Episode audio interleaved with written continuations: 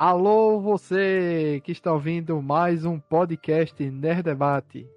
Já gravamos o episódio de Barbie. Se você não assistiu o filme, assista, depois volte e escute. E agora, nesse episódio, vamos comentar sobre Oppenheimer. O filme aí do Christopher Nolan, envolto de muitas histórias, polêmicas de bastidores, é, muitos atores, muita muita biografia sendo falada né, no filme. Vamos comentar o que, é que a gente achou de mais um filme do Nolan que é tão cultuado em, nos fãs de cinema. Eu sou o Luiz Felipe, o apresentador do Nerd Debate. Estamos aqui com o Felipe Greco. Olá, eu sou Felipe Greco, você já conhece essa minha voz é, totalmente romântica, né?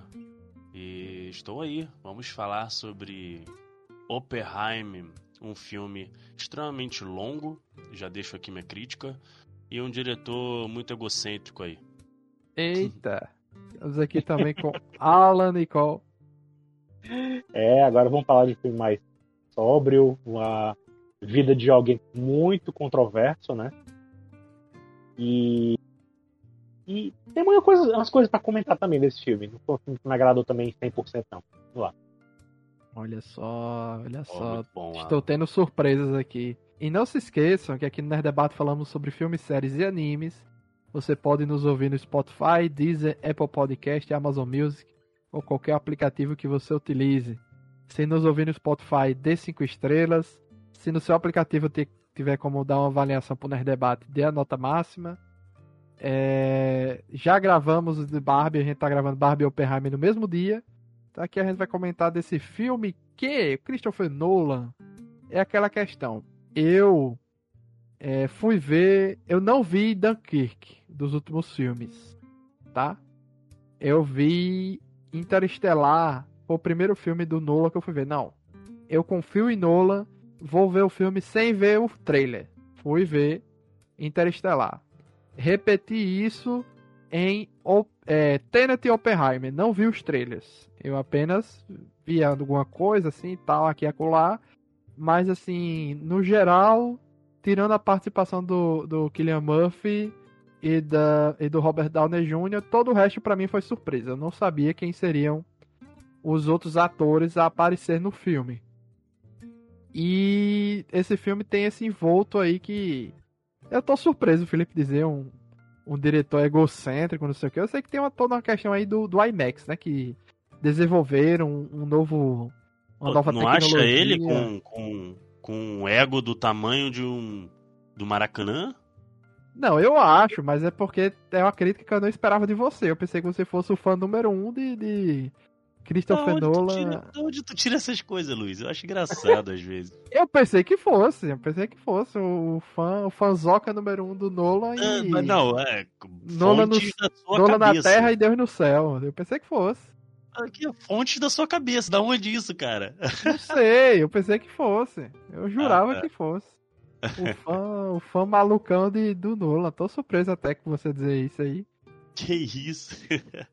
Mas como eu disse, assim, voltando, dos últimos filmes do Nolan, é, eu tô vendo aqui os últimos dele, eu não vi esse, pra você ter ideia, de- dos últimos, sei lá, 13 anos, desde os anos 2000, eu não vi esse Insônia e não vi o Dunkirk. De resto, eu vi absolutamente tudo do Nolan.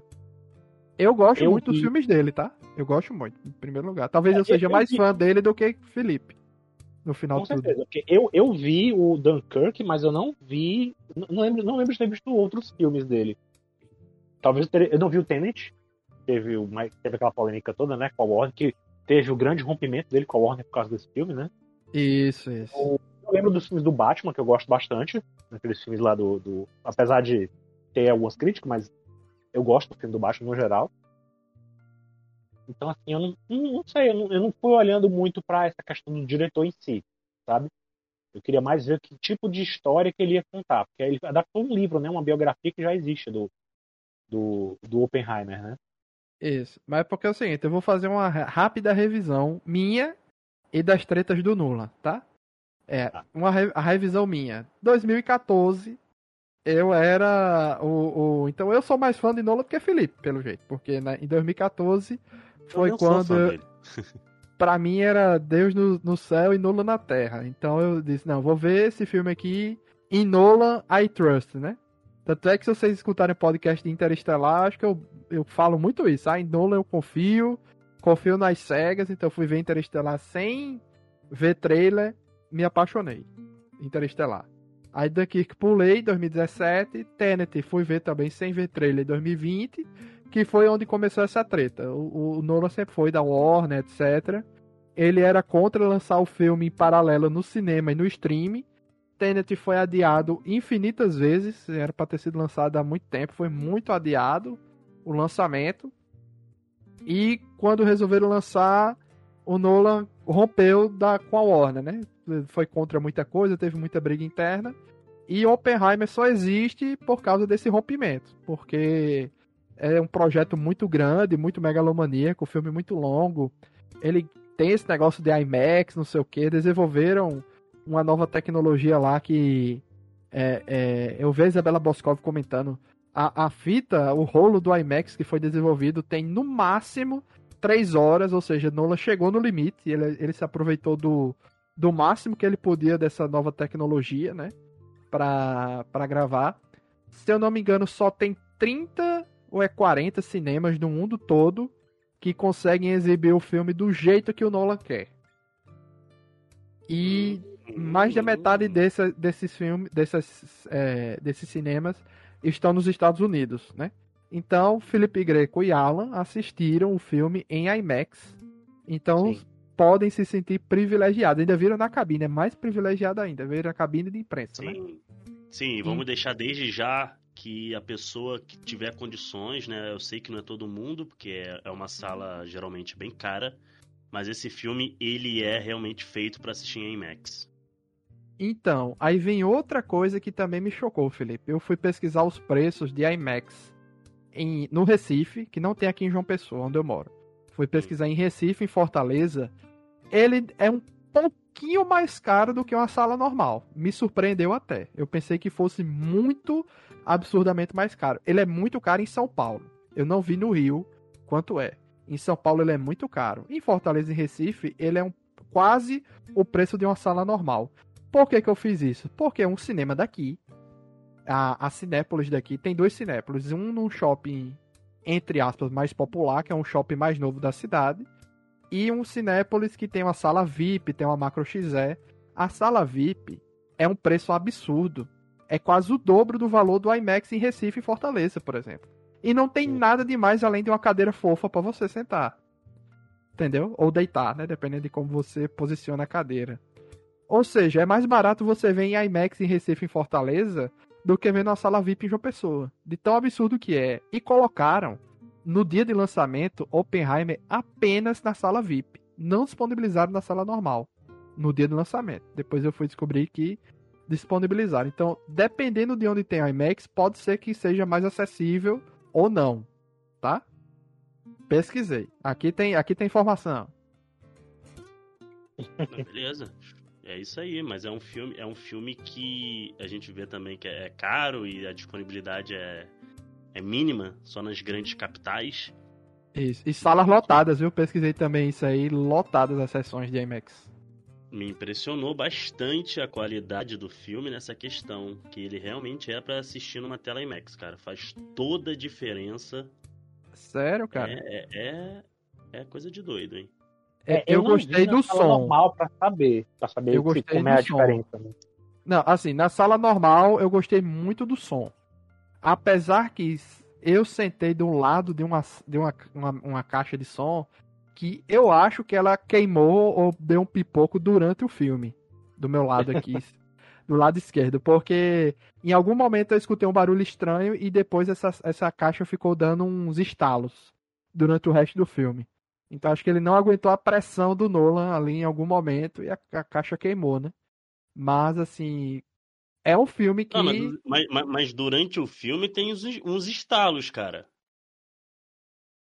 Tem, será mas n- é- era claramente a caixa que tinha dado problema mesmo. Não era, não É, era é, do filme, não. É entendi. porque era durante o filme todo, entendeu? Era foi um problema mesmo que deu ali. E é, teve essa treta do Nolan, etc. E começou essa, essa conversa aí que Felipe disse que é o do diretor egocêntrico, porque tem toda essa questão de que. Ah, tem que ser em IMAX, tem que ser do jeito que eu quero, não sei o que, sou contra isso, sou contra aquilo. Não é nem só né? isso, não. As manias que ele tem, as nolices dele, né? As coisas do Nolan que ele coloca em todo filme que não, que não me agrada. Ih, cara, vou te falar o que. O que, por exemplo? Eu não, não tô ligado, não. Ah, cara, o, o Nolan, o, cara, tem que entender que o Nolan, é assim, é óbvio, ele, ele quer medir o membro dele, ele quer mostrar para todo mundo, né, que ele tem o, o, o membro dele maior que todos, tem essa questão. É, isso torna ele um pouco arrogante em algumas questões. Sabe quando eu comecei a pegar birra com ele? Eu sempre achei. Ah. E, e, assim, vamos, vamos deixar bem claro que ele é um bom diretor. Mas eu tenho preguiça com relação a. Ah, é o Nolan, tá? Eu tenho preguiça, eu não vou vangloriar ele, tá ligado? Quando ele fez o Interestelar. É, e, e, toda a comoção que esse filme trouxe, e até hoje pessoas do público geral, e quando eu digo público geral, é aquela galera do Velozes Furiosos, é a galera é, mais, mais, mais assim, galera mesmo, enfim, a massa que fica postando até hoje rios de Interestelar e aquela música e aquela coisa e tudo mais. Eu não gosto do Interestelar, eu não gosto, eu acho que tem um final péssimo. E, e ele falar que era um. Eu vou, vou criar uma versão minha de 2001. Cara, 2001 é o meu filme favorito. Se eu te falar que meu top 5 de filmes da vida, o 2001 vai estar primeiro. Então, eu, eu, acho que ele teve essa arrogância. Eu, eu posso estar tá sendo fanboy, assim, em questão de defender um filme, mas eu não gostei nada na época de, de divulgação do Interestelar o que, ele, o que ele falou. Porque ele é muito prepotente. E aí ah. lançou o filme dele, não, porque esse meu filme vai revolucionar. Aí tem a cena também da, do, do buraco de minhoca e aquelas luzes vindo contra o capacete do personagem, que nem em 2001. Não chega nem aos pés de 2001 não chega nem aos pés. Aquele final é horroroso. Então ele tem umas questões de birra, ele tem um ego muito, muito grande. E ele é um cara que ele é um, ele é um bom diretor. Ele é um ótimo diretor. Mas atrapalha algumas coisas, né? É, desde as coisas mínimas, que é o que? A duração do filme. Pra que um filme tão grande assim? Não precisava. Se tivesse duas horas e meia já estaria ótimo. Concordo com você. Concordo. Nesse, nesse caso, assim. Ele gosta de ser esse negócio muito megalomaníaco no filme, né? Então, se agora ele chegou no limite do rolo de fita do IMAX, não sei nem se é possível, mas é capaz muito, dele querer forçar mais ainda, né? Ah, vamos três horas e meia no próximo, quatro horas no próximo, né? Capaz é, de. Pode ser. Não, sim, isso. a cara dele, né? Então, enfim, é isso. É que dura. Tá aqui um filme tão grande assim, pelo amor de Deus. Tá, entendi.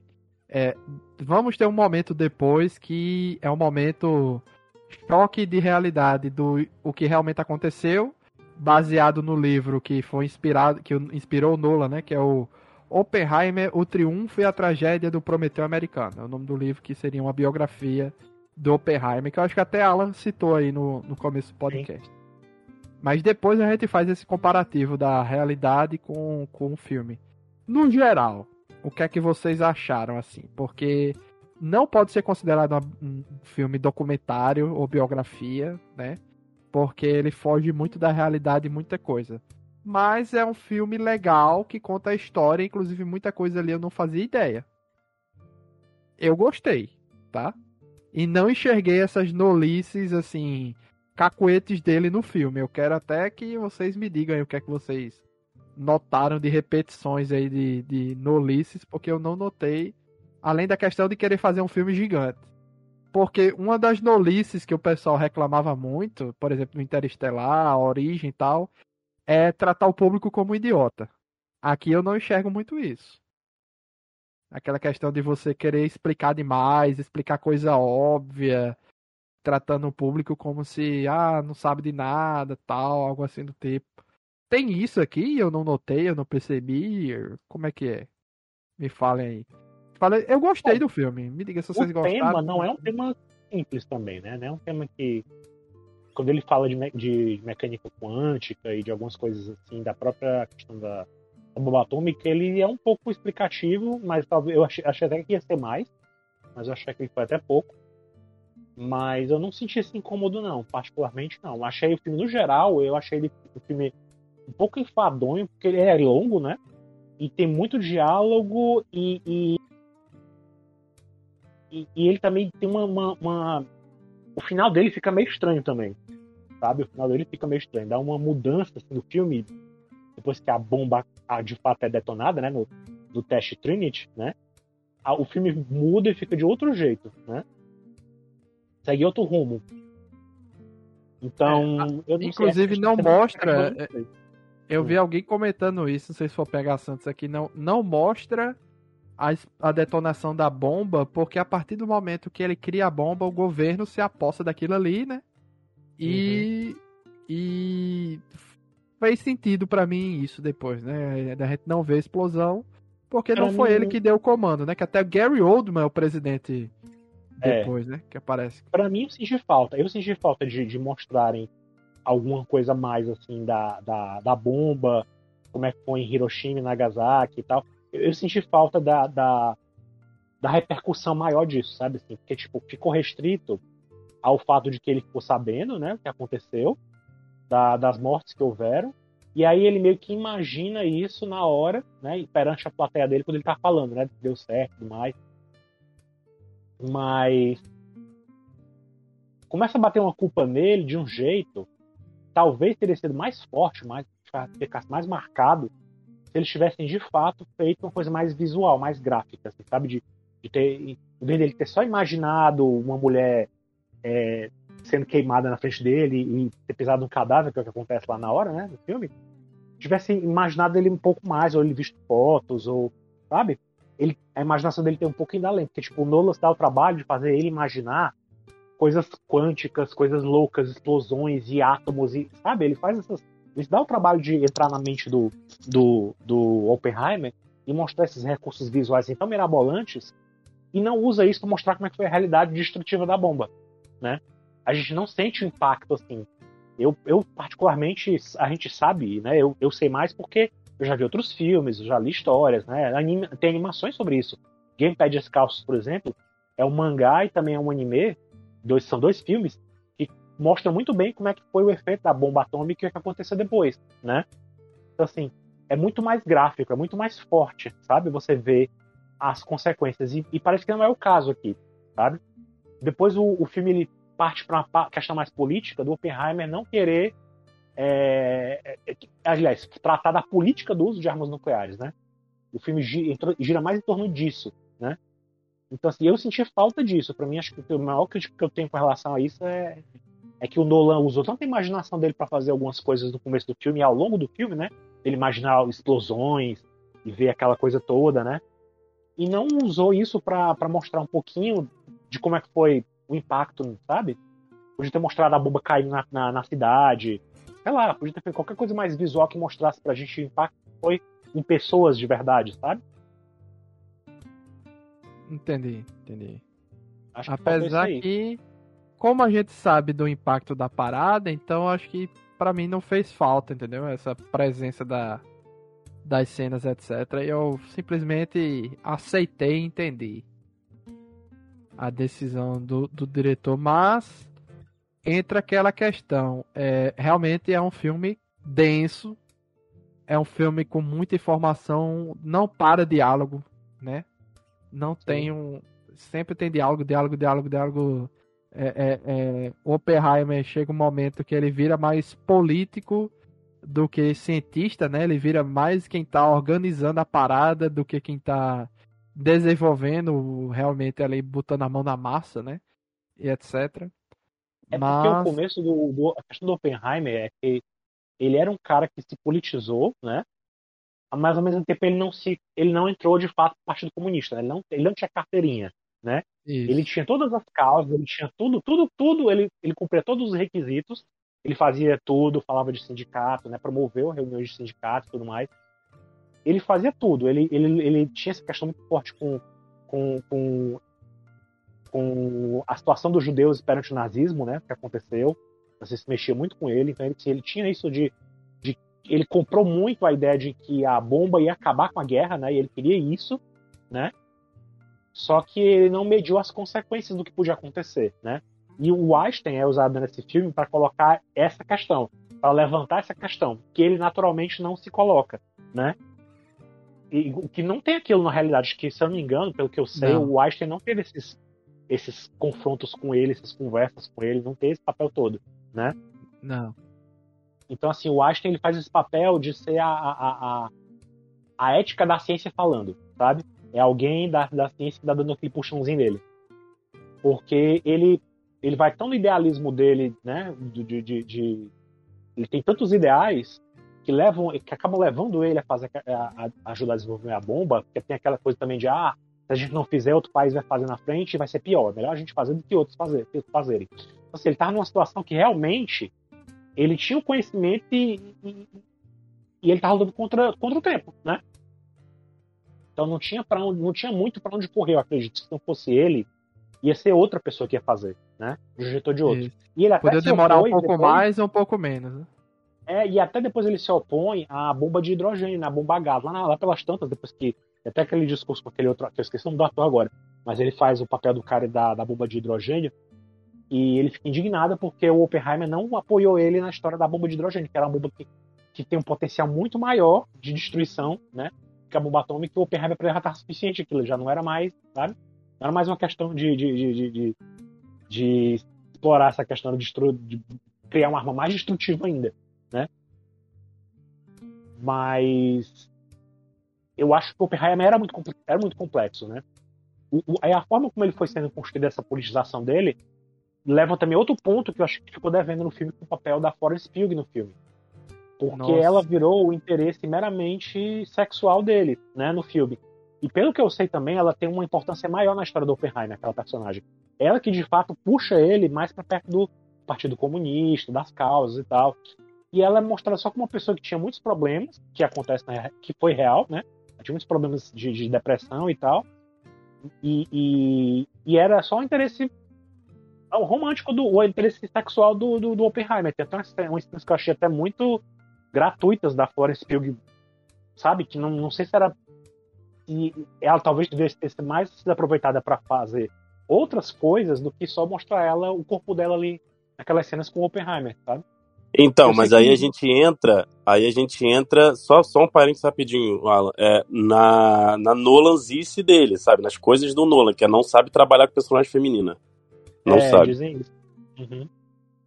Apesar de que a Emily Blunt, eu achei que ela ficou boa. Eu achei que foi um papel interessante, entendeu? Apesar de que eu não sei, é, é meio confuso, porque uma hora parece que ela, que ela é uma mulher ressentida, com o próprio, com o próprio Oppenheimer, né? Parece que ela é uma mulher frágil e tal. E lá pelas tantas, no, quando dá aquele salto e coloca ele naquele, entre aspas, julgamento, não é julgamento, né? Para as credenciais dele e tal, de renovar as credenciais de segurança dele, ela tem um papel mais ativo, né? E assim, foi meio que um salto sem muita conexão para mim. Ela é apresentada de um jeito não muito legal. Ela é uma personagem que parece muito forte, parece que teve uma importância, muito grande no Oppenheimer. Foi melhor trabalhada que a personagem da Florence Pugh. Só que eu acho que ficou meio. Faltou alguma coisa também ali pra, pra, pra, personagem da Emily Blunt, né? Que é a Kitty, Kitty Oppenheimer, né? Sabe o que faltou? Dar uma importância nela na primeira parte do filme, pô. Só foi dar a importância dela de, de dela falar, dela falar na cara dele, dela opinar na, na parte do julgamento depois. Entendeu? Não, toda a parte inicial do filme ela vira uma mulher que cuida das crianças. Tem toda uma coisa novelesca de falar, de, de, de expor o, o, os casos do Oppenheimer, né? De, na frente dela, é aquela cena que também que eu achei meio forçada de colocar a Florence Pugh se agarrando com ele pelado na sala, com todo mundo lá olhando, né? Para tentar meio que mostrar a vergonha que ela sente, ela, ela estaria sentindo da, de pensar, imaginar o caso dele, né? E, e teve todo esse, esse, jogo, né, novelesco de, de fazer, tentar dar uma cutucada na mulher para ver se a mulher entregava o marido e falava alguma coisa contra ele, né? E depois ela, ela dava virada e, e, e ela defendia ele e ela era mais incisiva do que ele, né? Durante o, o, interrogatório, né? Então teve esse ponto forte dela, da personagem da atriz ali. Então foi um personagem marcante. Mas eu acho que faltou realmente, assim, não sei se. Eu ouvi falar já disso, eu não lembro, eu não tenho muita noção das, dos outros filmes do Nolan, como é que ele fazia isso. Mas eu já ouvi falar disso, né? Que ele trabalhava muito com mulheres, e eu achei que realmente a Florence Pugh saiu muito mal aproveitada nesse filme. Acho que ela podia ter feito muito mais. É, esse, esse é um dos problemas do Nolan, que é não saber trabalhar com personagem feminina. E eu acho que esse é um problema dele, pessoal. Eu acho que o Nolan em si tem problema com as mulheres. Eita. É, eu acho que. E esse filme, ele pega muito o, o Robert Oppenheimer pra colocar ele dentro do personagem. Então é como se ele conseguir, é, é, ele se enxerga dentro do Oppenheimer em algumas questões. Sim. E o Nolan é cheio de fetiches, sabe? Uma, uns fetiches como esse que eu falei, de não saber aproveitar a mulher muito bem. É, eu entendo que eu, eu aqui tô falando como uma pessoa que não tá me baseando em livro nenhum, beleza? Ah, Felipe, tu me lembrou de um negócio agora que eu acabei de lembrar. Realmente tem uma Nolanzice que pegaram uma foto de Nolan quando ele era jovem e todos os protagonistas dele se parecem com ele mais jovem. Então. Em algum, então, em então. algum grau ali, todos os protagonistas dos filmes dele é, e tem uma semelhança. E ele se parece com o meu avô. E é uma Eita. informação aqui. É, o meu avô, ele me lembra muito do meu avô. Vovô Nola? É. o, então, assim, ele, ele tem essa questão. Mas de todo caso, é, e aí o que eu vou falar agora aqui é, é curioso, cara, porque, vamos lá, para mim é o melhor filme dele. Porque, apesar de ele ter todas essas nolanzices, que essas manias, esses vícios que ele tem, durante toda a filmografia do diretor, ele pega tudo, ele pega cada tracinho do vício dele coloca nesse filme de uma maneira equilibrada. Então o filme ele é bem equilibrado. Ele tem uma montagem, e eu volto a dizer, eu, eu gosto muito de, de, de, de ir por essa tecla apertar ela bem forte, cara, porque a montagem é muito boa. Parabéns para quem ele escolheu para montar o filme. Eu, eu ouvi boatos que era uma era uma profissional mulher. Depois eu tenho que até olhar isso melhor para não estar tá falando besteira, mas é, parabéns para a pessoa que fez a montagem do filme, porque você não sente as horas passar, assim. É um filme que é um filme que você tem muito conteúdo para explorar. E a montagem do tempo, o tempo passando, não é confuso como em outros filmes, sabe? É, é, é algo que público consegue perceber quando tá no passado, quando tá, né? Até porque muito também crédito do ator, né? O Guilherme Murphy, porque ele tá fazendo um, um papel onde a, a, ele atuando é absurdo e, e como ele tá fisicamente, né? A maquiagem e ele ensina as expressões, você consegue perceber quando é um Oppenheimer mais jovem, quando não é. Então também mérito da atuação. Então nós temos aí uma montagem muito boa, que é um problema grande nos filmes do Nolan. Nós temos ótimas atuações, que é uma coisa também pro também para créditos pro Nolan, porque o Nolan primeiro que ele pegou o Guilherme Murphy, que é um puta ator, e deu uma chance pela primeira vez num papel principal de um filme. De tanto fazer pontas no filme do Nolan, ele finalmente conseguiu um papel principal e mandou bem pra caramba. Então o Nolan também tem aí a, a, o seu crédito aí de ter dado a oportunidade finalmente, apesar de ter demorado muito, mas beleza. é, outra coisa, o filme tem uma trilha sonora absurda, muito boa e é até curioso porque não é do Hans Zimmer, a parceria entre Nolan e Hans Zimmer nesse filme ela não acontece porque o Hans Zimmer está ocupado fazendo Duna parte 2, graças a Deus. E, e é outro cara copiando até um pouco do estilo ali do Hans Zimmer, copiou até bem. E então, assim, é para mim, um, um, já me adianto, né? Seria minha, minha, minha nota final, mas eu, eu, não vou adiantar minha nota, óbvio, mas eu vou falar que é, para mim, é o melhor filme do, do. É, a parte política me incomoda um pouco. Eu não. Eu acho que, não sei, em alguns momentos fica meio de qual o que, que o Nola tá tentando dizer, qual lado o Nola tá querendo apoiar. Às vezes ele tá de um, de um lado, às vezes ele tá em cima do muro, às vezes ele tá do outro lado. Aí vocês podem me dizer melhor se ele tá fazendo isso porque o personagem do Oppenheimer na vida real era assim, ele não se considerava de fato um comunista, mas estava ali assim ajudando e tudo mais. Em algum momento ele se afastou, então eu não sei se é culpa do Nolan se isso aconteceu de verdade mesmo, mas eu acho que ele fica muito em cima do muro em algumas questões. Rapaz, até, até agora eu, não, eu não, não sei dizer, porque eu acho que é, como você disse, eu acho que ele tá seguindo o personagem. É. Pra mim, eu acho, que, eu acho que ele conseguiu mostrar, de fato, esse lado esquerdista do, do, do Nolan, do, do Oppenheimer, né? Eu acho que pra mim, foi, pra mim ficou bem posicionado a, a postura dele. É porque o Oppenheimer, mesmo ao longo da vida dele, ele foi diminuindo, né? Assim, ele, ele foi sendo. Até porque ele foi ficando mais velho, né? E tal, ficando mais desgostoso da, da, da vida, da, né? Da, da de como assim, a, o governo levava as políticas nucleares e tal.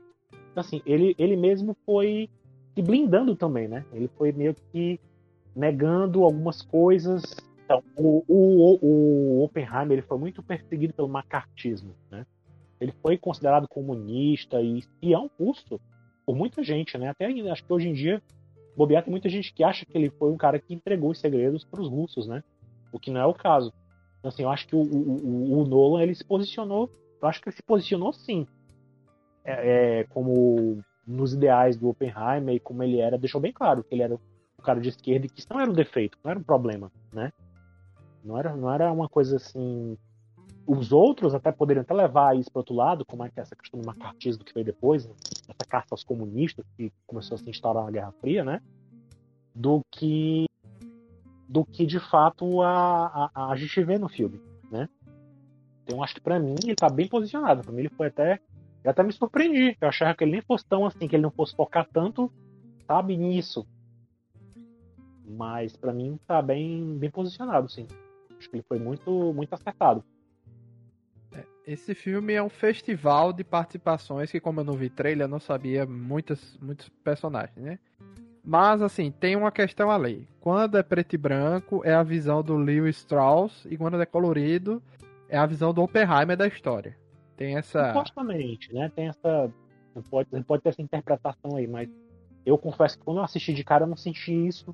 Isso não, assim, não era essa. A, a, eu, eu achava que aquela visão preto e branco era mais uma questão de como o público em geral estava vendo os fatos e não como a figura do, do cara estava vendo.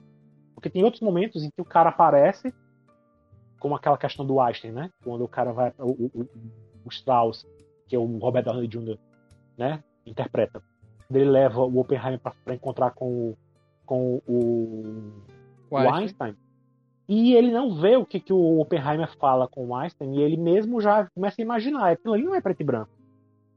Então, assim, eu não, eu não vejo dessa forma. Eu não acho que é uma questão de, de preto e branco ser a visão do Strauss. Né? Eu acho que é uma visão do público em geral, do que a opinião pública tinha em relação ao Oppenheimer e não a uma visão de uma pessoa específica. Pelo menos para ah, leitura que eu tive, né? É legal assim também. É legal assim também. Tanto é que o, o, o, Strauss passa a vida toda remoendo daquilo ali e no final não era nada sobre ele, né? Ele achou que. É. Que tinha botado Einstein contra ele, mas não, não foi bem isso, né? O que eu achei problemático nessa parte, eu não gostei muito dessa, dessa final, essa parte final, porque parecia uma grande novela onde o Robert Downey Jr. interpretava um vilão escondido nas trevas e tal como se o tempo todo ele estivesse ali e fosse ele o grande responsável pelos malefícios do, do Oppenheimer, né? Eu não sei, eu, eu achei meio engraçada a forma como foi montada aquela trama. Dá uma emoção pro filme, sabe? Você fica assim meio. Até que o Robert Downey Jr. agarra o personagem, ele faz muito bem o papel. A gente tá tão acostumado a ver ele como o Homem de Ferro, né? E, e, e viu tão, tão pouco eles em outros papéis depois, no, no Homem de Ferro, e eu, eu, particularmente tinha esquecido como ele era bom ator mesmo, assim, sabe? Ele se consagrou como Chaplin quando ele era mais novo, né? Fazendo o papel do, do, do Charlie Chaplin. Ah, não então, sabia. assim, é, vai procurar que ele é, é um filme fantástico dele. Então, assim, ele é muito bom fazendo aquilo. Ele, eu acho que merece uma indicação por ator coadjuvante por esse papel. Eu acho que ele fez muito bem. E a caracterização, né? Ele assume aquele papel lá do. do a, a, figura mesmo do, do Strauss. Ele se desprende da, da, da própria figura dele, porque o Robert Downey Jr., com o Homem de Ferro, ficou meio aquela impressão de que ele projetava a própria imagem dele no personagem, né? O, o Homem de Ferro era mais o, o Robert Downey Jr. do que o Homem de Ferro mesmo, né? do que Tony Stark mesmo, né? Do que o personagem dos quadrinhos. E aqui não, aqui você vê que ele se entrega de um jeito pro personagem que você esquece completamente da imagem do Robert Downey Jr., né? Não só pela caracterização, mas pela atuação dele mesmo. Assim, eu acho muito. E essa coisa dele fazerem ele aquele vilão aquele vilão do Oppenheimer, aquele cara que se fazia de amigo dele, não sei o que, mas por trás estava só, né? Mas é muito estranho, porque do nada vem o, o cara que faz o, o Rami Malik, né? Que fez o. o não, não, lembro o nome do papel dele. Mas do nada ele aparece e joga na cara dele para todo mundo. Olha, ele é um cara que, que tinha isso, ran, rancor do Oppenheimer. Eu também, eu é também achei que ele surgiu do nada. Foi muito assim do nada, entendeu? Foi muito coisa de novela da. Sabe, novela do, do, do, do novela brasileira, de que do nada aparece assim, alguém e joga na cara do vilão as coisas, assim, sabe? Então essa parte, apesar de, eu entender a emoção dela, que funciona para aquilo mesmo, mas eu achei que não combinava muito com o resto do filme, sabe? Ficou uma coisa estranha. Parece que do nada o filme virou outra coisa, sabe? Então, assim, no geral, é esse aqui o meu ponto que me, me pega mais, essa parte final do filme. Desse julgamento, entre aspas, né? Julgamento, toda aquela coisa da, dos Strauss e tal essa parte aí que me pegou, sabe? Que eu não. Eu fiquei, fiquei, achei estranho, parecia outro filme. Parecia outro filme dentro de um filme. Né? Não, é, virou outro filme, porque o, o início era mais um filme biográfico e depois virou um filme de tribunal, praticamente, dividido em duas partes, né? Não era o, o julgamento do, do, do Oppenheimer e o outro era o, o, que não era bem julgamento, né? Que era... Não era. E, o, o, o, que me, o que me pegou também é porque eu pensava que esse momento era o momento da gente entrar fundo na psique e nos conflitos de, de, de, de, que Oppenheimer tinha com relação a toda a questão da bomba, das políticas nucleares e tal. E, e, e, eu acho que não ficou muito nisso aí. Ficou mais uma história de ah, o Oppenheimer estava sendo perseguido por um cara que não gostava dele. Entendeu? É, foi basicamente isso mesmo. Você resumiu. O foco não era. É, o foco é. deveria ser, para mim, na minha opinião, ter, teria sido parceiro de mais mais coeso com o começo do filme para cá, né? Era entrar na psique do Oppenheimer e explorar mais esse sentimento de, sabe, de culpa, de, sabe, ele discutindo com o personagem sobre isso, entendeu? Engraçado que e a gente acha que o clímax vai ser a bomba, né? A explosão da bomba, o teste. E depois que a bomba explode, aí eu vou, dou uma olhada no, no, no, telef no, no relógio. Ah, ainda tem uma hora de filme ainda, meu filho. É, Caraca, é senta aí. Filme, aí é que virou outro filme, né? é, foi nessa hora. Eu falei, senta aí que lá vem história. Mas, mas é, olha, só pra dar uma olhada assim rápida no, no em toda, to, os atores, né? Assim, que mais me chamaram a atenção. Emily Blunt, que é Diabo Veste Prada, é, O Lugar Silencioso tal, dispensa a apresentação. Nossa, tem muitos filmes bons ela, tem muitos filmes bons ela. Eu não sabia que ela estava no filme, me surpreendeu. Robert Downey Jr. eu sabia, mas me surpreendeu porque a participação dele no início é aqui e acolá, mas quando ele volta depois naquele julgamento, né? Que de início é só para prestar um depoimento. Aí todo mundo fica, ah, beleza tal, não sei o quê. Aí ele começa a se sentir julgado, né?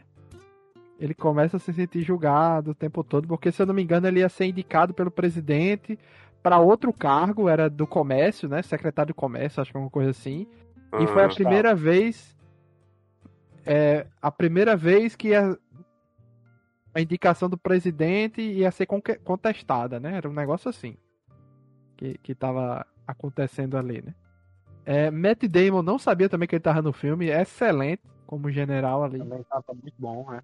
Engraçado que tem um outro filme antigo que passava até na Globo, que é o início do fim, se eu não me engano que falava do projeto Manhattan, né? E que o protagonista do filme era o esse esse personagem do Matt Damon, né? Esse, ah, esse militar, militar. E quem fazia o militar era o Paul Newman, né? Nessa, nesse filme.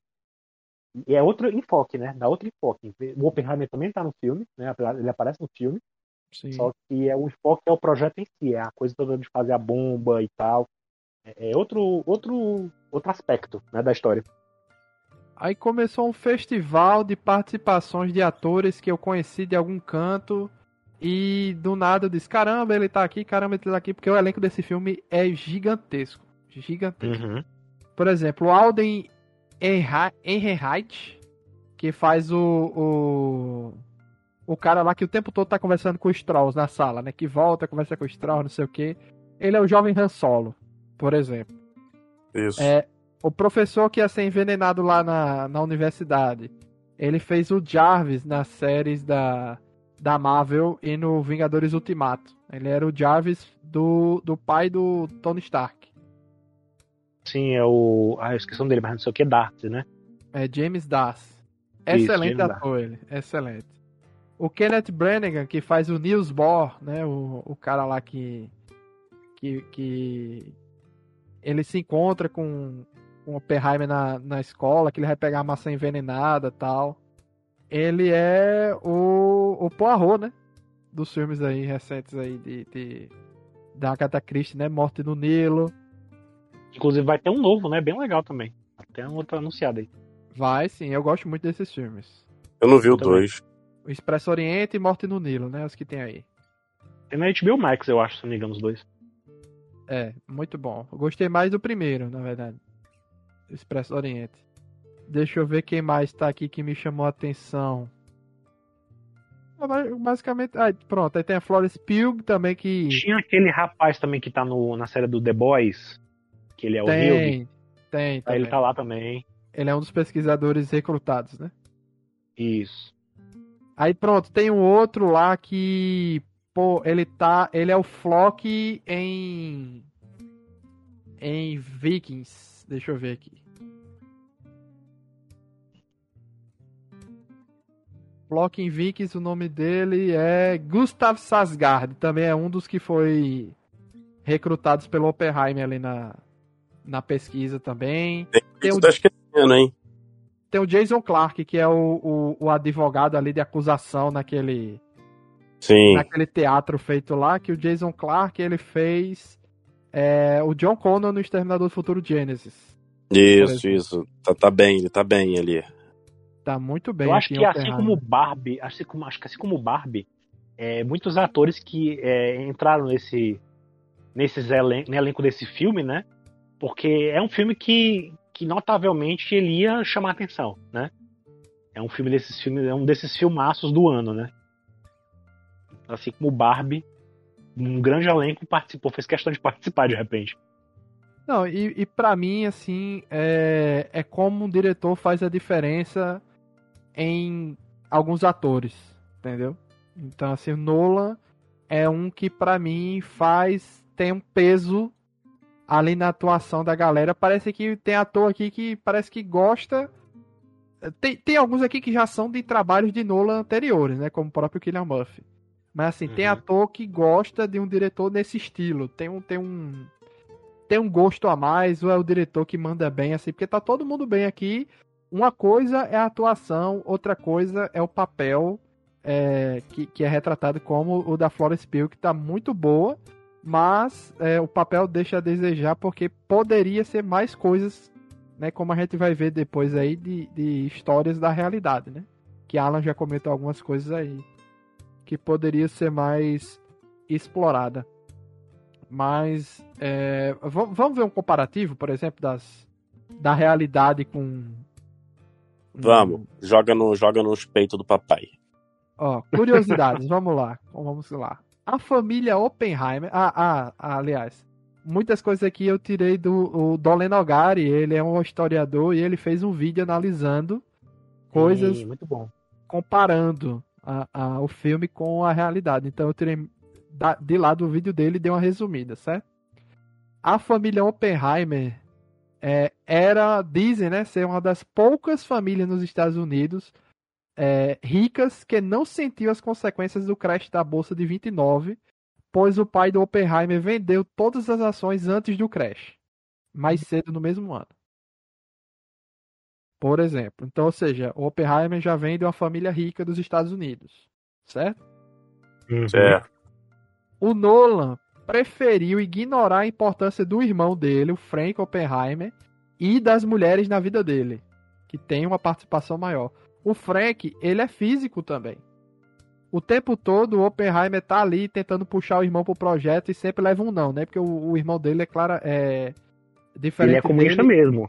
É, Justamente. é do partido. É, ele de fato ele se filiou ao partido. Mas tanto as mulheres quanto o Frank têm uma importância maior na história do Oppenheimer que o Nolan deu uma. uma. ignorada, né? O J de J. Robert Oppenheimer, é, que ele diz durante o filme que o J não vale nada, vem de Julius, que é o nome do pai dele. Uhum. É Julius Robert Oppenheimer.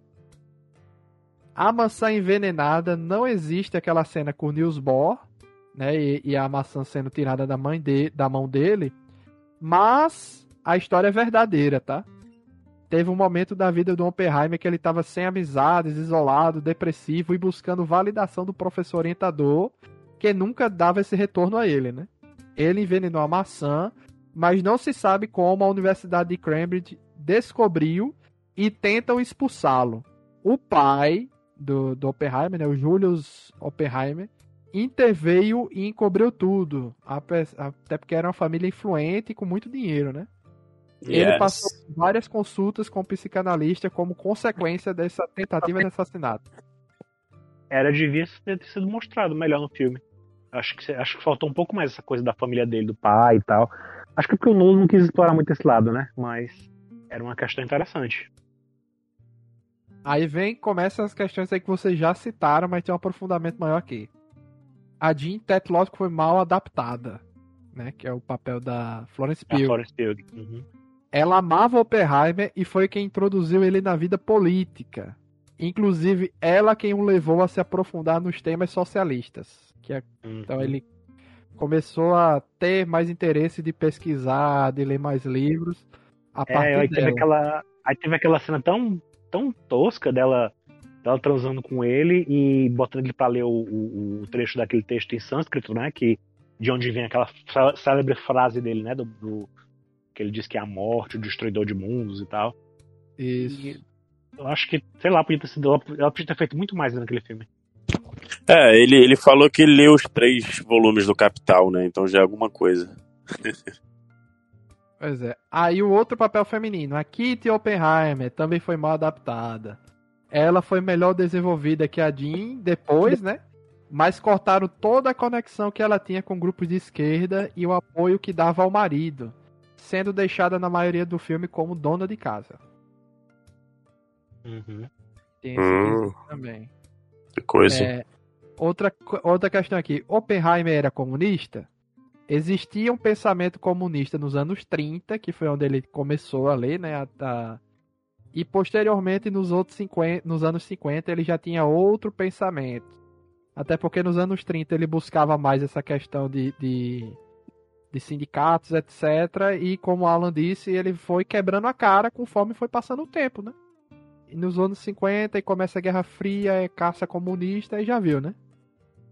Já viu a, a é, ele não era comunista.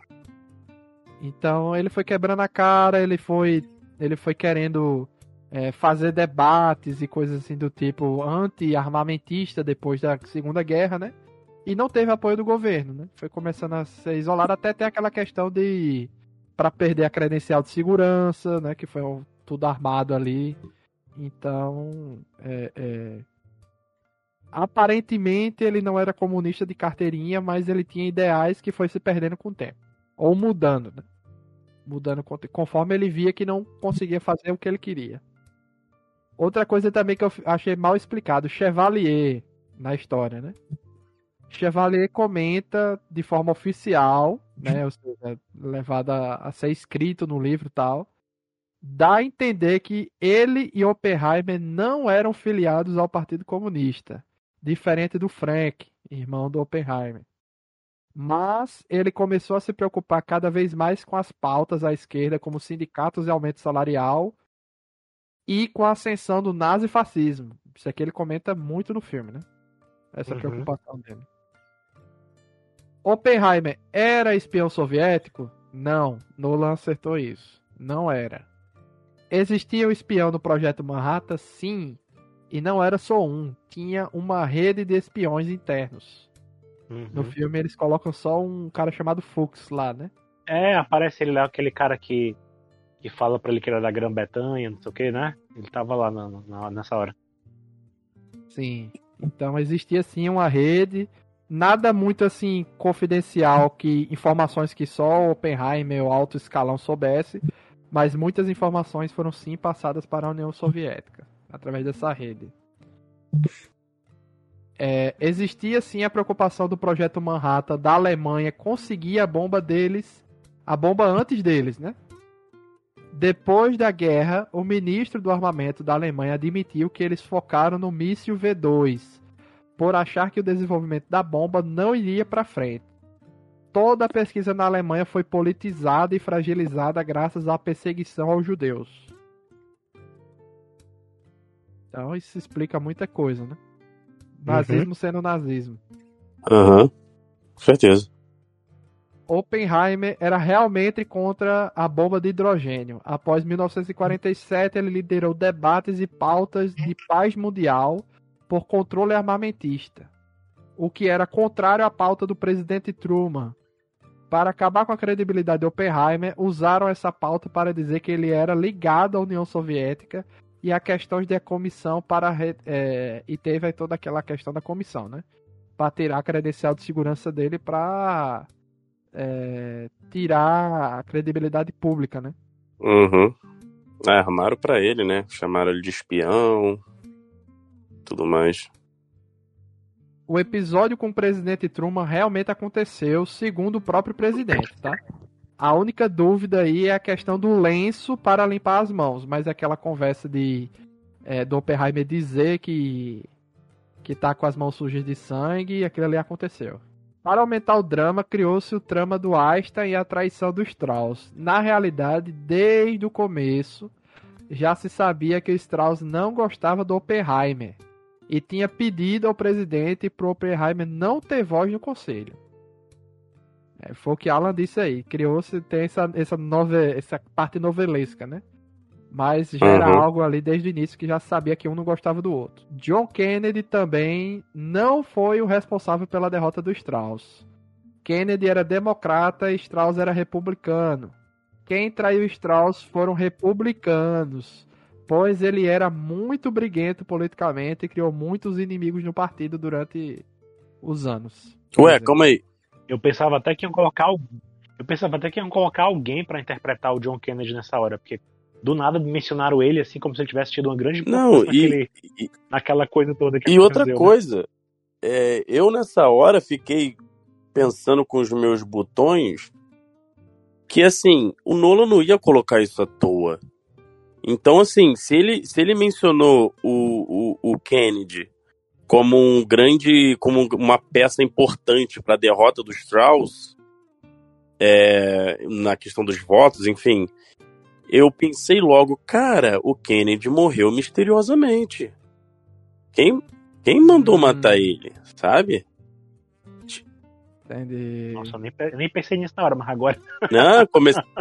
Será que era o Nolan já pensando, em, já é o Nolan já pensando em fazer um outro filme falando sobre Não, tem uma teoria aí, né, cara? Ia ser legal. Tem uma teoria legal. aí, é. Deixa eu procurar quando o Lewis Strauss morreu e quando o Kennedy morreu aqui pra ver, né? Tem que. Vamos lá, Lewis Strauss morreu em 1974.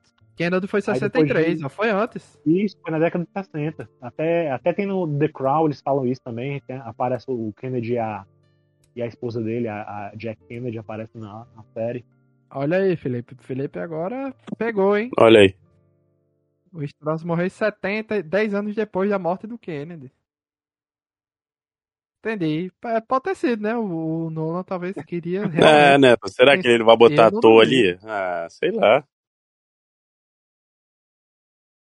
Pois é, é. O Kennedy é uma figura. É um, o Kennedy é uma figura meio assim. É uma figura muito. quase folclórica, né? Para os americanos, né?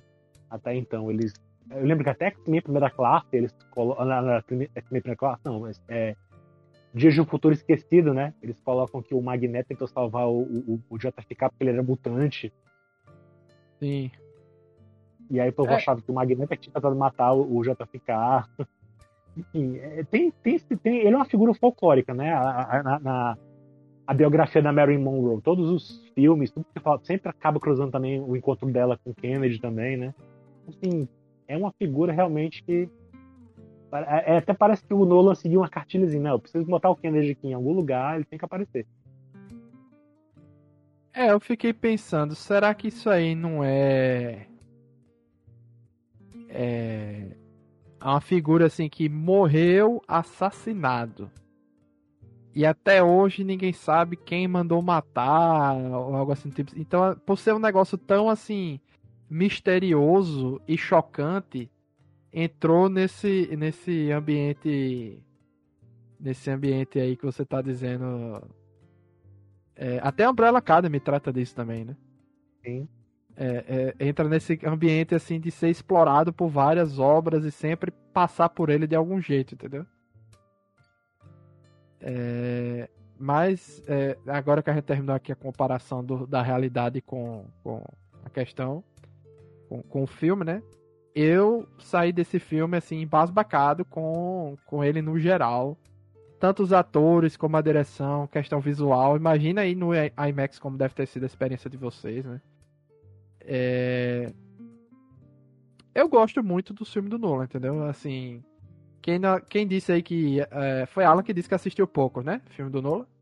Eu não lembro. Eu posso ter até assistido mais filmes dele, mas eu não lembro sendo filmes do Nolan. Se eu falar assim, os filmes dele, pode ser que eu, eu lembre. Ah, assisti, assisti, assisti. Eu lembro mais é. do filme do Batman, né? De fato. E. Sim. Tem algum que eu assisti dele. Interestelar eu assisti também, mas eu não gosto muito desse filme no geral, não. Mas... Eu recomendo Amnésia. Esse eu não vi ainda. Que é o Memento, né? O nome original. Muito bom, gosto muito. E o, a origem, né? A origem eu vi. Achei interessante. Inception. Pronto. Killian Murphy tá lá também. Uhum. O então... Killian Murphy, eu lembrava ele, aliás, ele é, ele é famoso por Peaky, por Peaky Blinder, né? Sim, sim. Mas eu lembrava dele ser o espantalho no filme do Batman, né? Também. Também. Também.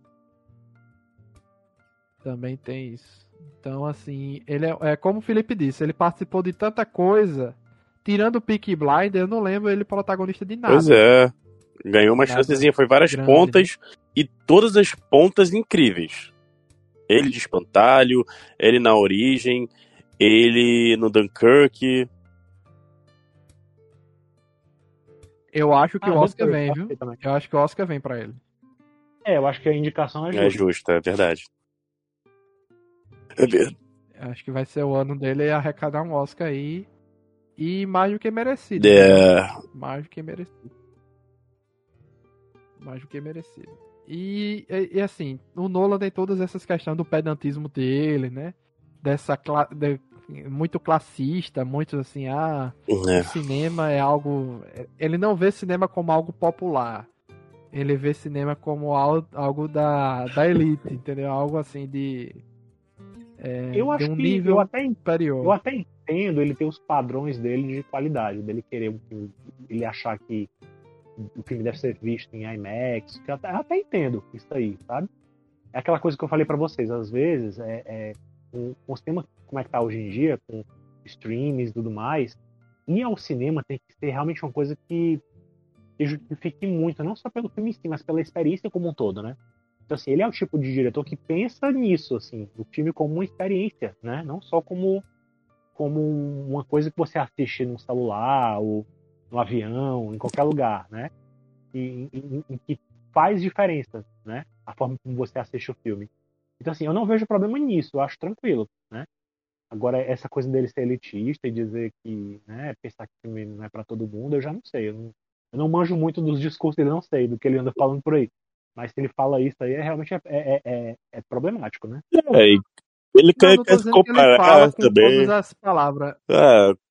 é. É, como ele, como soa, entendeu? Como ele. Uhum. É, é, é, parece a declaração do, do Scorsese, no geral, assim. É, coisa. mas o Scorsese é o Scorsese, né? O Scorsese vai direto ao ponto. Não, eu sei, mas é porque o Scorsese vai direto ao ponto. Eu entendo quem não gosta do Nolan. Eu amo os filmes dele. E dessa desde o Batman pra cá, ele tem dado declarações cada vez mais complicadas de se defender, entendeu? E a treta uhum. dele com o Tenet foi o auge. A part dali pra frente, quando ele saiu da Warner, foi quando começou a, a, a explodir mais, né? Eu não vi o Dunkirk ainda, tá na minha, na minha lista aí para ver, mas eu amo os filmes dele. Sempre vou assistir e de preferência sem ver trailer. Eu gosto de ir na surpresa porque sempre é, é, é uma experiência diferente, né? E esse filme aqui, é, vocês exemplificaram muito do, do, do IMAX e tal, etc. Mas o som dele no cinema, assim como o som do Interestelar, é diferenciado. É uma experiência diferente, entendeu? Me É, marcou muito Interestelar. pra cena da bomba faz muito, talvez faça muita diferença, né? Do IMAX e tal. Pro restante do filme, eu não sei se, se tem muita diferença, não. Até porque o filme tinha tanto diálogo, tanta coisa da vida dele, sabe? E tinha umas coisas que ele criava pra ilustrar a mente do Oppenheimer, né? Aquela questão de mostrando os átomos, mostrando fogo e tal, né? Aquilo ali, eu nem. eu Acho que não faria tanta diferença assim, sabe? Ser visto em outro tipo de. De, de- de faria tela, sim, sabe? pior que faria, cara. Que aquela, aquela fotografia, que aquela, aquela, aquele jeito ali. É, é tanto que ele, ele filmou tudo em IMAX. Ele tá tudo ali filmado, é tudo esticado, entendeu? Assim, bem. Pô, sei lá. Aí. Ah, sei lá. assim, pra, pra ver a cara dos atores também, né? É muito. Pra você ver a expressividade dos atores, faz muito, talvez faça muita diferença também, né? Isso. Mas eu não sei. Eu teria que de fato ver em outra tela pra dizer assim, ah, não, realmente fez muita diferença. Mas eu não, não consigo imaginar como é que foi. assim, como é que seria a É, diferença. Eu eu assisti o, a cabine na segunda e na terça eu vi a Barbie, né? E na terça-feira foi no cine, numa sala comum. Caraca, eu falei, nossa, que diferença, cara. A tela pequena. É, fica mal Pô. acostumado, né? E aí, aplaudiram na sessão de vocês que no final de Oppenheimer no meu, Não. aplaudiram. Não, Não. não, não. Todo mundo saiu com vontade de ir no banheiro rápido. Eu fui um deles. E, e, e olha só, imagina eu que eu vi Barbie e Oppenheimer no mesmo dia e Oppenheimer foi depois. É, Agora uma pergunta pra você, eu não- Luiz. eu não senti o Mas você comprou tempo, né? lanchinho tanto em um quanto em outro? Não, só no segundo, só no, no- porque eu, eu almocei em casa, Ah, fui. Barbie, aí eu comprei chocolate e alguns uns pipos e tal, aí fui ver Oppenheimer, foi o meu jantar. Aí fui ver Oppenheimer e, e é isso, entendeu? Assim, mas é, não senti o peso do tempo, mas quando começou aquele tribunal, aqueles interrogatórios, aí eu comecei a me questionar. Quanto tempo será que falta pro filme acabar? Entendeu? Não olhei o relógio. Mas ali eu comecei realmente. Parece realmente um segundo, um- uma outra coisa. Entendeu? Parece um- uma grande cena pós-créditos, digamos assim. Já que. Ah, lembrei aqui. Por que, eu tava achando que o Felipe era o grande fã, não sei o quê. Porque você questionou. Porque eu perguntei da cena pós-crédito no filme do, do Oppenheimer. Aí tu disse, tá, tá achando que Nolan é Marvel? Não, não falei isso não. quê. Olha só como é que tu distorce as coisas, hein? Eu falei, assim, uma É. frase pode mudar tudo, né? Incrível isso, né? Eu falei assim, não tem cena pós-crédito, tá achando que isso aqui é bagunça? Tá ligado? Ah, Tá tá. é, Não é, é- Eu generalizei, não falei, ó, tá achando que eu não respeito o Nolan, porra, tá achando que ele é Marvel? Não foi assim. É, eu pensei que fosse assim, eu pensei que era tu defendendo o Nolan. hein? É, muito mais eu criticando cena pós-crédito de Marvel e blá blá blá. E no final de tudo, é, eu acho que o fenômeno Barbieheimer favorece mais o Oppenheimer do que a Barbie, porque quem tinha de ver Barbie já vai ver. O Oppenheimer muita gente vai conhecer por causa dos memes. Entendeu? Uhum. Então, Nolan reclamou, queria mudar a data, etc, mas eu acho que ele vai sair beneficiado. Não vai faturar tanto quanto Barbie, mas se fosse um filme que lançasse em outro, outra data, é, digamos assim, Barbie não vai ofuscar Oppenheimer. Quem vai ver Nolan vai ver Nolan. Entendeu? Não é à toa que a sessão, é, é a sessão que eu fui de 6 e 15 da tarde, ou da noite, depende de onde você mora, né? 6 e 15 é, tava lotada por um filme e ainda é dublado. Foi uma sessão dublada, entendeu? Ah, é. Foi Quem dublado. mudou o Oppenheimer?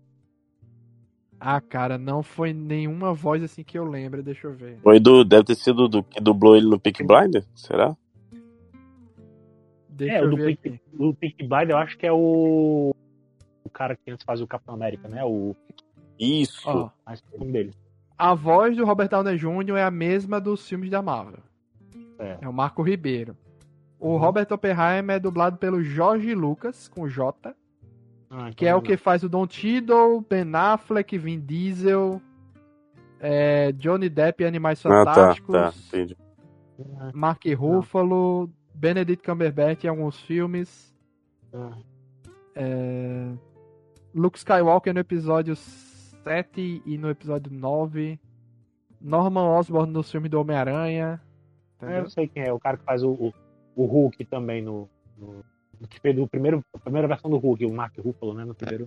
A voz que eu mais gostei foi a do Matt Damon, que foi dublada pelo Marco Antônio Costa, que é o dublador do George Clooney, por exemplo. É, ele já fez algumas vezes, né? O Matt Damon. Acho que. É, eu vi aqui que ele fez muitas vezes o Brad Pitt, Johnny Depp, Mark Wahlberg e Val Kilmer. Uhum. Não, eu acho que você confundiu o Val Kilmer com o Matt Damon, talvez. Eu não tô vendo o Matt Damon na lista dele aqui, não. Tinha vaga É porque ele é uma tanto voz tempo bem que eu escuto Val entendeu? Ele é uma Kilmer, voz mais que grossa. eu não sei nem qual é o dublador dele. Não, mas é porque assim, ele é uma voz mais grossa, ele é uma voz mais imponente. E isso me surpreendeu muito. Entendi.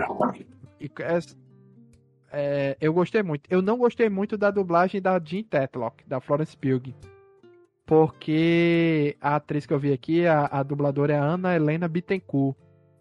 E ela fez uma voz muito. Como é que eu posso dizer? Meio.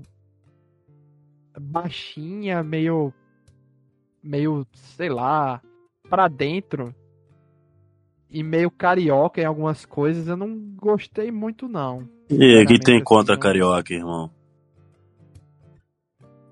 Não, não era carioca. Não sei, não sei explicar. Não sei explicar. Eu sei que eu não, eu não gostei da voz dela, porque parecia que todo mundo estava falando normal e ela estava falando pra dentro. Entendeu?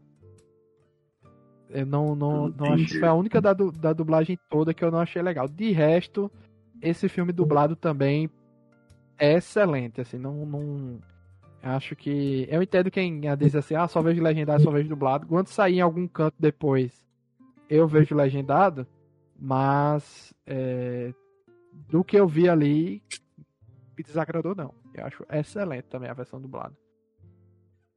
E quem, quem veja no cinema antes, né?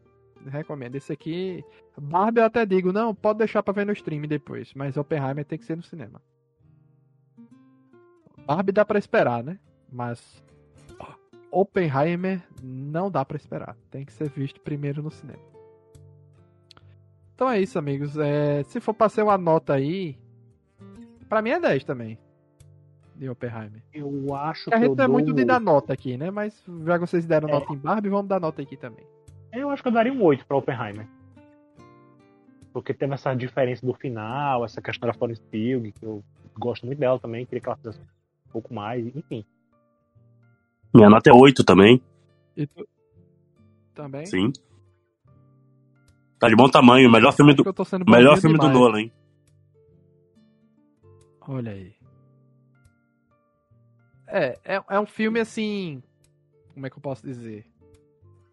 Menos comercialmente de agradar pessoas do público geral, mas para quem gosta de cinema e de, de ter um- uma experiência diferente, assim, de. É uma história sendo contada, porque Nolan não tem um histórico disso, né? De contar Uhum. histórias bibli- biográficas.